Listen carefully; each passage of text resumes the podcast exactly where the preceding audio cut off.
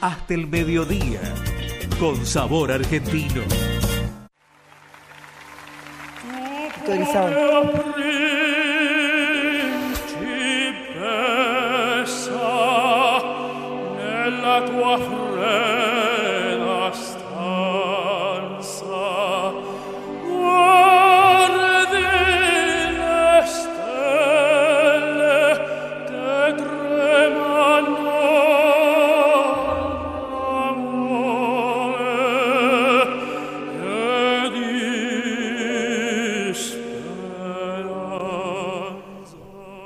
Se llama Diego Coronel, les hablaba hace un ratito de él, junto con Norberto anunciábamos que decían que andaba paseando por Coral Gables y al final era verdad, que estaba por acá, eh, paseando por, por una Miami que lo recibe con los brazos abiertos, como recibe a los grandes artistas.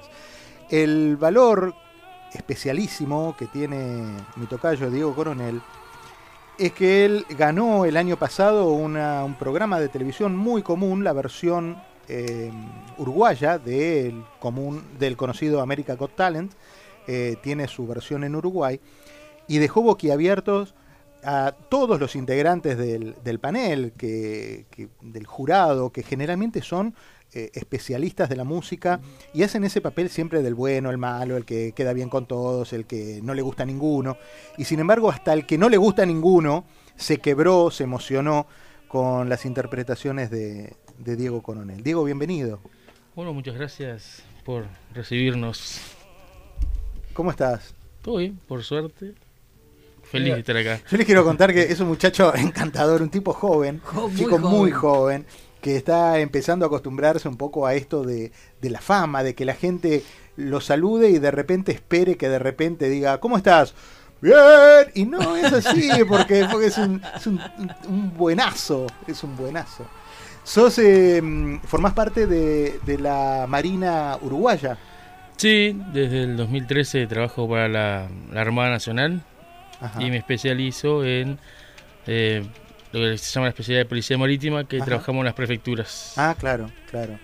¿Y, en qué momento, eh, insisto que tenés 26, 27 años, ¿verdad? 27. 27 años. A los 26 fue que ganaste el concurso en la televisión de Uruguay y te dio un espaldarazo para una carrera que, imaginabas que querías abrazar, la de la música.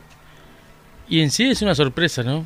Porque uno no sabe cuando empieza el programa las dimensiones que tiene el mismo este, si bien en Uruguay no estamos acostumbrados a un, a un programa así este, tan conocido y que se proyecta no solo en Uruguay, sino que también fuera. Claro.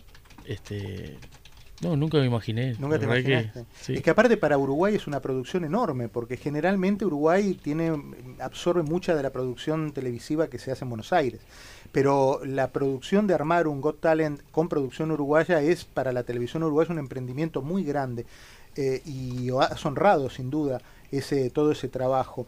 Eh, y entonces, eh, pero me cuesta creer que en ningún momento vayas conociendo ese caudal y ese talento que vos tenés, que hayas dicho, no, no sé, bueno, sí, para, para los amigos en un asado, por ejemplo. Ese talento hay que hacerlo conocer a todo el mundo.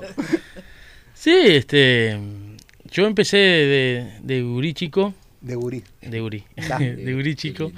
Este, en los coros. Primero empecé como como todo empieza. Empecé con el coro de la escuela de música, cuando iba a la escuela. Claro. Después en los liceos. Y después fue como una escala. Entonces después terminé en el coro departamental con el profesor Bayer Arguello, donde se hacían este, cantidad de, obras, que había óperas, la misa criolla. Y fui conociendo y me fui endulzando con el tema del, del, género, sí. Ajá. ¿Alguno, ¿Alguno de los géneros en particular? Porque bueno, eh, Nessun Dorma es la, versión que está circulando por internet, entre otras tantas, de tu participación en ese programa de televisión.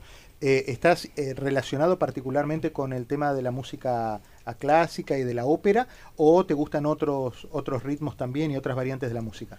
Sí, me gusta, me gusta más lo que es lo más lírico, ¿no? Ajá, lírico. Este, pero está, no, adherimos también un poquito a lo que son las baladas, este, algún bolero, algún tanguito. Así le entras al tango. Eso no lo encontré, ¿eh? Eso no lo encontré. no, él tiene, bueno, pero que en realidad no es un tango, es más baladero que es el día que me quieras. Sí, sí. Pero tenés a mi manera y tenés otras cosas. Lo sorprendente es cuando te preguntaron ahí eh, en el programa y, y ¿dónde estudiaste música? Bueno, este, ese fue un, una pregunta bastante, que tuvo bastante que hablar. Fue, yo en sí nunca había estudiado este, ópera, en sí. Eh, estuve sí participando, este, por ejemplo, con Juvier Maldonado. Fui a tres, cuatro clases con, en la escuela de ópera allá, pero por tema de trabajo, el tema de, de los tiempos, yo tenía que cumplir eso, eso yo le expliqué que yo era militar, que no era muy fácil también de salir, y capaz que salía y llegaba tarde a la clase y ya perdía la media hora. Este, era eh, difícil. Ahora ya no, porque ahora un poco más, es más liberal. Claro, y ya sos famoso, ahora ya te dejan. Pero sí, en su momento sí tuve, este, pasé con algún que otro profesor, siempre periodos cortitos, justamente por este tema, ¿no? Ajá. Y bueno, estaba cuando, como dije, no había estudiado ópera. El, cuando yo di la audición, que fue el 12, no me acuerdo bien, que fue el 12 de febrero del 2020. El 13, 14, creo que el otro día, yo tenía una audición para ir a la escuela de ópera, de la cual la audicioné, entré y tuve dos semanas y ahí cayó la pandemia y la de Bella se me complicó mucho porque mi trabajo requería mucho de la ayuda de nosotros para la sociedad también. Claro. Bueno, a ver, yo voy a la historia y allá por, por lo temprano en el siglo XX, allá por 1900 y pico, empezaron a venir los uruguayos, como fue Canaro y, bueno, todos los uruguayos que vinieron naturalmente a conquistar Buenos Aires con su música. En ese momento el tango. Eh, pero parece ser un camino, olvidémonos del tema pandemia, porque esto es algo que va a pasar en algún momento, pero parece ser una ruta normal salir de Montevideo, tomar el, ahora tardás dos horas y comenzar la carrera en Buenos Aires, que tiene mucho de, arte y demás, es más grande, y luego potenciarse al resto del mundo. ¿Cómo ves eso? ¿Te vamos a ver a vos siguiendo los caminos de todos esos exitosos uruguayos que caminan vía Buenos Aires a abrirse al mundo? Y bueno, vamos a ver dónde se abren las puertas. Yo este, a lo mejor ahora llegás más rápido a Miami, porque tardás lo mismo en vuelo, lo mismo en un vuelo de Montevideo a Miami que lo que tardaba a lo mejor el barco en aquellos tiempos de venir de Montevideo a Buenos Aires. Sí, sí, ahora es más rápido de venir a Miami. Exactamente. Venimos rápido. Pero sí, yo sigo cantando y, y yo que sé, se abren. Uno que como hablamos con, con el maestro Ariel, uno nunca sabe quién te está escuchando. Claro. Digo, yo vine acá invitado por la Cámara de Comercio, yo canté pues, y estoy muy agradecido porque la verdad que para mí es un, privilegio. Yo soy del interior, no entonces para mí es un privilegio. Sí, este, un privilegio estar acá en Estados Unidos, nada más y nada menos, que quiero no, es en Miami. Y, para mí también es, como un logro mío de todo esto que voy haciendo. Y bueno, vamos a ver qué se da. Claro, claro. No, y, quizás Ariel que está con, con la vos conocés todo esto, y quizás sea el camino ese, ¿eh? saltarse no el charquito ese, sino saltarse un, un charco más grande que todo lo que separa Miami de Montevideo, de puerto a puerto. Y hay agua. y hay agua en el medio, porque el talento hoy, hoy tenés que ver que con las redes, eh, con las redes en aquel momento que no existían, el hombre tenía que salir, y llegar a Buenos Aires, tocar, caminar, como le pasó a Julio Sosa, vivir en un en un, ¿viste? en un lugarcito, en una cama en algún lado y después que te den una audición y te cantás y demás. Hoy con las redes es otro mundo. Es otro mundo. Vamos a presentarle a la gente al maestro Ariel Britos, que es el, mentor musical de alguna manera de, de, mi tocayo Diego Coronel. Bienvenido, maestro. Muy buenos días, muchísimas gracias. Bueno, realmente eh, conocer a Diego ha sido un, privilegio. Eh, las causalidades de la vida me tocó dirigir la orquesta sinfónica que lo acompañó en la final de ese Got Talent. Y bueno, solo lo habíamos visto por televisión, un muchacho con un gran talento, con una gran humildad, con un corazón enorme. Y bueno, nada de eso ha sido diferente desde que, desde que lo conocí hasta ahora.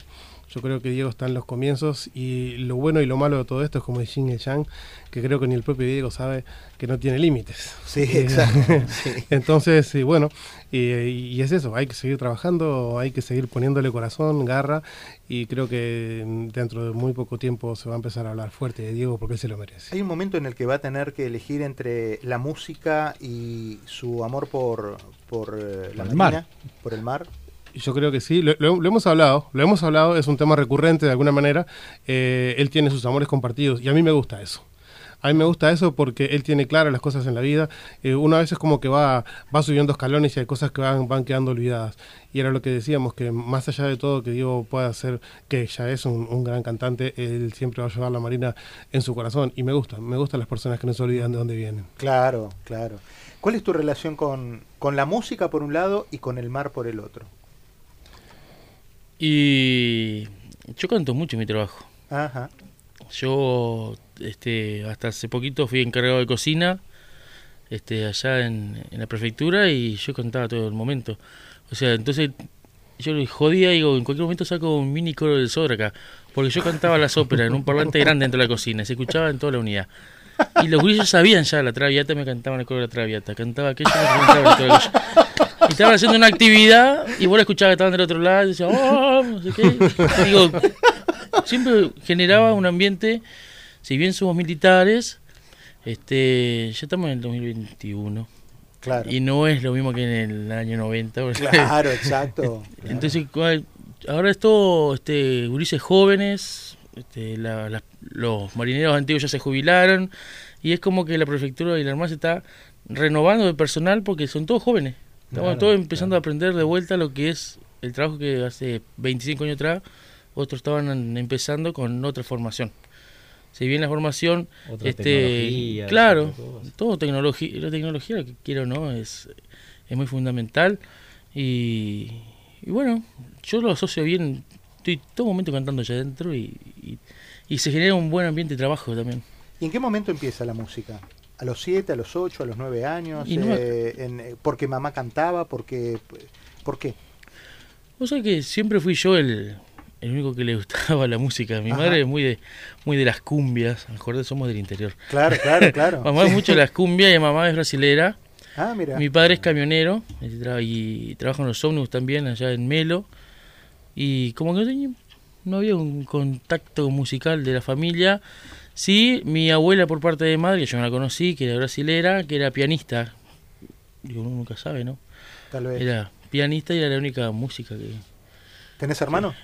Tengo dos hermanos chiquitos y tengo una grande, este Melanie y Lautaro y Antonio, que son los chiquitos, que tienen 7 y 8, y Melanie tiene 21. Nos llevamos 6 años. A ver, le voy a preguntar, ayer, poniendo el video de Got Talent y después otras cosas, eh, te emociona. A mi mujer le emocionó. Y hay algo, yo no soy músico, o sea, no te puedo hablar de música porque no entiendo de música. O sea, me encanta, puedo hablar, pero no voy a decir las cosas ciertas. Eh, pero él tiene algo más. Tiene algo más. Tiene algo, quizás yo lo compararía con otros, pero no son las comparaciones. Tiene algo de pureza, hasta te diría de ingenuidad, ¿no? algo que te atrae, algo que dice, pero no es como eso hoy, viste, eh, mucha gente que que está en las redes y que se llena de cosas y que vos ves que hay mucho de, tecnología así falsedad en cierta manera. Pero hay algo adentro que trae, que tiene mucho los uruguayos, porque vamos a ser justos, Uruguay es un país que está lleno de talento, de gente de bien y muy honesto. Muy noble. Muy noble. Es un pueblo muy noble. Entonces trae no sé, hay algo. Vos como músico lo evaluás como músico, pero me gustaría tu, tu comentario sobre él como, como persona que se come el escenario con esa simpleza. Sí, sí, hay, hay cosas que se tienen o no se tienen. Claro. Y Diego, Diego se lo tiene. El arte también, eh, en algunas circunstancias, es un poco complejo. De hecho, Ortega Gasset dedicó todo un libro a la deshumanización del arte. Y a veces eh, hay una pseudo intelectualización que mm, más allá de aportar puede llegar a, puede llegar a restar. Diego se presenta en un escenario eh, trayendo a Diego. Toda esa ingenuidad, es, es, el mismo, él no necesita mentir. No miente cuando habla, no miente cuando canta, y eso es lo que te pone la piel de gallina, porque cuando uno se sienta eh, a escuchar a alguien, uno quiere recibir eh, directo al órgano de la emoción. Y, cuando el que está ahí arriba le llega, eh, bueno, em, eso supera, trasciende la técnica, trasciende absolutamente todo, la tecnología, las redes, todo, y Diego logra ponernos la piel de gallina. Tal vez no se pueda explicar así nomás, es más a nivel perceptivo que, que, a nivel técnico, pero él, él tiene eso. Y, esa es la base para, para, ser un gran artista, porque además es buena gente, entonces es muy importante. Y hoy tenés la ventaja, y le decimos a los oyentes, los que nos están escuchando en las redes o en la radio, que simplemente entrando en YouTube, poniendo Diego Coronel, van a poder escuchar La Traviata, van a poder escuchar a mi manera, van a poder escuchar El Día que me quieras. Eh, hablábamos de una zarzuela que hiciste, ¿eso fue en un teatro? Eso fue hace poquito. hace muy este, poquito. Pues yo estoy haciendo, este, yo quería llegar a como le, allá en Uruguay ya saben, ¿no? Pero le explico acá que yo no quería solamente llegar a lo que eran los escenarios de las capitales departamentales, este quería también llegar a los pueblitos que capaz que no se puede llegar. Claro. Este, o que capaz que algún los artistas capaz que dicen voy, al, claro, el teatro más grande del departamento, pero también hay gente en los pueblitos que están a la vuelta de la capital que capaz que no pueden llegar por una cosa u otra, son muchos kilómetros, hay mucha este, estamos en pandemia también, acuérdense que no es una cosa que este entonces como el otro día pasó, me fui a Guichón, un paisandú, eh, un pueblito de 5.000 personas, ¿no? Por ahí aproximadamente. es chiquito. Es muy chiquito y el teatro estaba lleno y me dijeron hace 40 y pico años que no, que no venía nada de esto acá.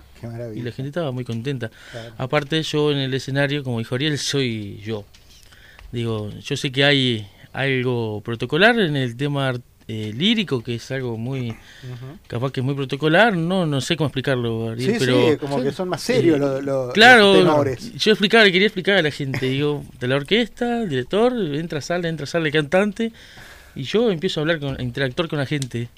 Empiezo a contarle, por ejemplo, en Guichón me pasó que le empecé a contar el medio de un concierto, empecé a contarle cómo llegué yo a Paysandú, a Guichón, porque fue tan gracioso que agarré una ruta que no era y me perdí. y llegué a las siete y media y el concierto era a las ocho y media. y tenía que bañarme, eh, eh, probar sonido, aquello, lo otro. Y, y fue todo gracioso, pero claro, como la gente es tan sencilla en el interior, vos te, como que te adherís a ello y empezás a contar y es como que ya se genera otra vez que viene el ambiente ese lindo de la gente sencilla y que vos cantás sin saber que tiene que ser algo estricto, algo formal y yo me siento más cómodo así. Por ejemplo, ayer cantamos y también fui bastante este sencillo y súper espontáneo, si me permitís, la gente buscando esa magia todo es como una, es como una suerte de droga que buscamos en, en, el arte, de, querer tener más y, mentirnos un poco. Y nos estamos perdiendo la, esencia, porque los cantantes transpiran, están de mal humor, se sienten bien, se sienten mal, tienen días mejores, días peores. Eh, todos los artistas en general.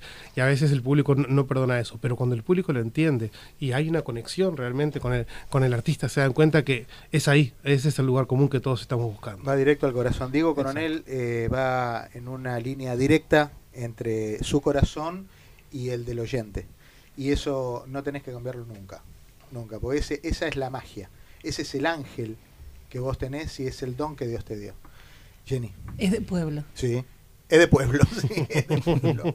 Ella también, Jenny también Por eso, defiende eh, siempre, siempre a la gente del interior. Así que, Diego, lo mejor para vos. Bueno, eh, alguna vez me imagino que los grandes tenores, Pavarotti, Carrera, eh, Plácido Domingo, Andrea Bocelli, tuvieron un día uno, no nacieron siendo.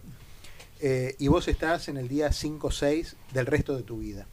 Y gracias por haber habernos dado este día quinto o sexto del resto de tu vida para esta mañana en Caracol.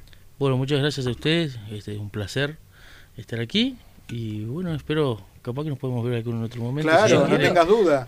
Queremos que cuando hagas tu estreno en Miami nos vengas a visitar, que nos anuncies tu primer disco, así lo, lo, informamos acá y la gente lo puede escuchar. Y ya le decimos en YouTube, Diego Coronel, ya lo pueden empezar a sentir, y pero con un pañuelo al lado, porque no hay otra. sí, y mate amargo, ¿no? No tuvo mate yo. ¿No toma mate? Bueno. Dudamos, última hora, dudamos del origen uruguayo del tenor Diego Coronel. Dieguito, gracias. Bueno, muchas gracias a ustedes. Muchas gracias, un abrazo fuerte. Diego Coronel también pasó por la mañana de las dos radios de Caracol 1260 y también lo han escuchado en Orlando, en Kissimmee, en Florida Central a través de Generación News 1220 AM.